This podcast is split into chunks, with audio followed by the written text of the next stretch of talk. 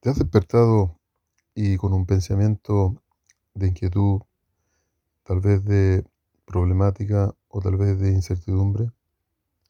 ¿No has podido dormir? Tal vez has estado pensando en lo que va a suceder mañana y no tienes la solución a ese problema. Mi nombre es Angelo y te doy la bienvenida a un nuevo podcast de Casa Familia Renuevo. Titulado este podcast eh, con el nombre de El Señor siempre en tu camino. Y quiero invitar a que puedas leer conmigo el siguiente versículo que se encuentra en Éxodo capítulo 14, versículo 13. Y Moisés dijo al pueblo, no temáis, estaos quietos y ved la salvación del Señor que Él hará hoy con vosotros, porque los egipcios que hoy habéis visto, nunca más para siempre los veréis. Estos versículos se desarrollan en un contexto muy complicado para el pueblo de Israel. Bueno, ellos habían sido liberados del yugo de la esclavitud del faraón y el guía principal de la salida de, ellos desde ese lugar era Moisés, que los llevaba a una promesa que Dios le había hecho, donde eh, irían a un lugar donde fluiría leche y miel y donde estarían tranquilos y en paz para siempre. Pero sin embargo, el faraón, al ver que este pueblo se iba de sus manos, envió a sus mejores soldados y a toda su caballería en búsqueda y persecución de este pueblo.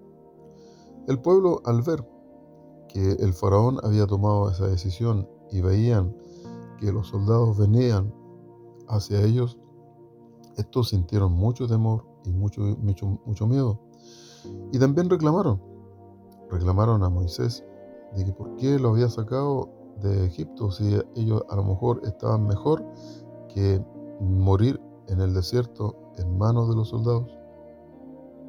Bueno, de acuerdo a este versículo, te quiero llevar a tres puntos que nos van a servir por si estamos en este minuto en esa sensación o en esa problemática o en esa disyuntiva, si a lo mejor estamos pasando lo mismo que eh, el pueblo elegido por Dios, en ese momento eh, le estaba ocurriendo según el, el asedio que tenían de los soldados y la decisión del faraón.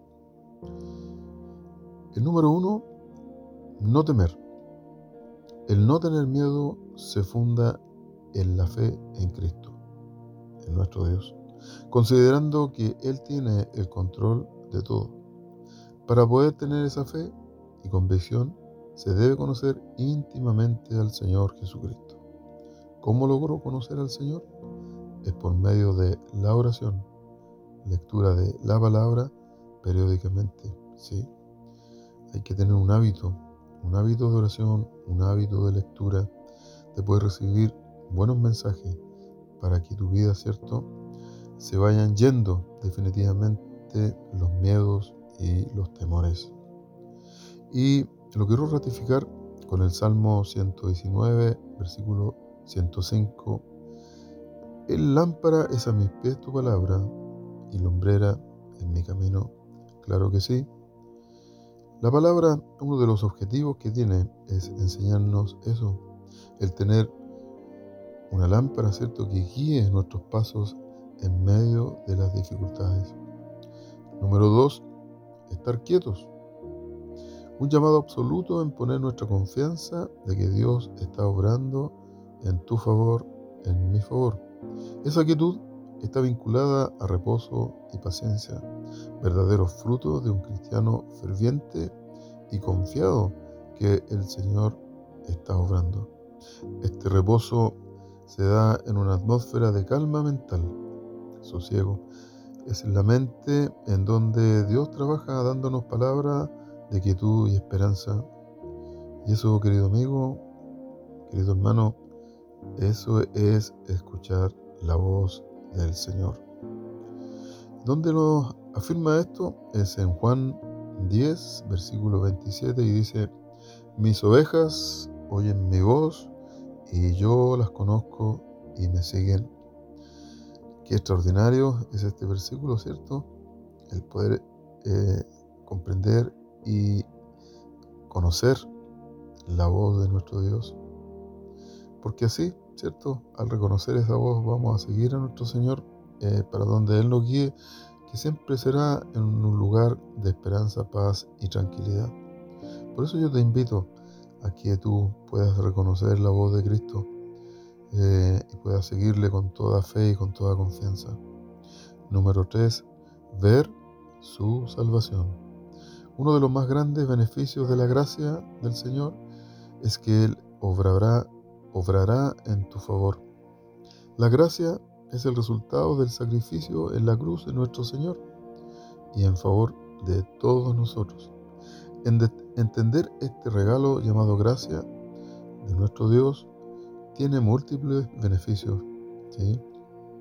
Hay muchos beneficios al entender la gracia, este regalo, ¿cierto? Que el Señor nos confirmó ahí en la cruz. Y dentro de estos beneficios está nuestra salvación, el perdón, el sustento, sanidad, libertad, transformación, madurez. Y uno de ellos es tu resguardo en el tiempo difícil, en el tiempo malo, en el tiempo de angustia. Apégate, apégate, afírmate en la gracia de nuestro Señor Jesucristo. Y qué mejor de poder recibir estos beneficios y más al tener esto de, de tu lado y a la mano. Y lo afirmo, ¿cierto? En este versículo, en Efesios 2, versículo 8 porque por gracia sois salvos por la fe, y esto no es de vosotros, pues es un don de Dios, o sea, es un regalo, no por obras, o sea, no tenemos nada que hacer, ni mucho de lo que podamos hacer para que esto, cierto, no se pueda ser otorgado, es solamente en creer en nuestro Señor, para que nadie se gloríe. No, no debemos gloriarnos de algo que nosotros no hemos hecho. La gloria y la honra siempre debe ser para nuestro Señor Jesucristo. Que Dios te bendiga en este día y si este mensaje fue de bendición, recíbelo como una gran ayuda de nuestro Dios. Y recuerda que seguimos juntos.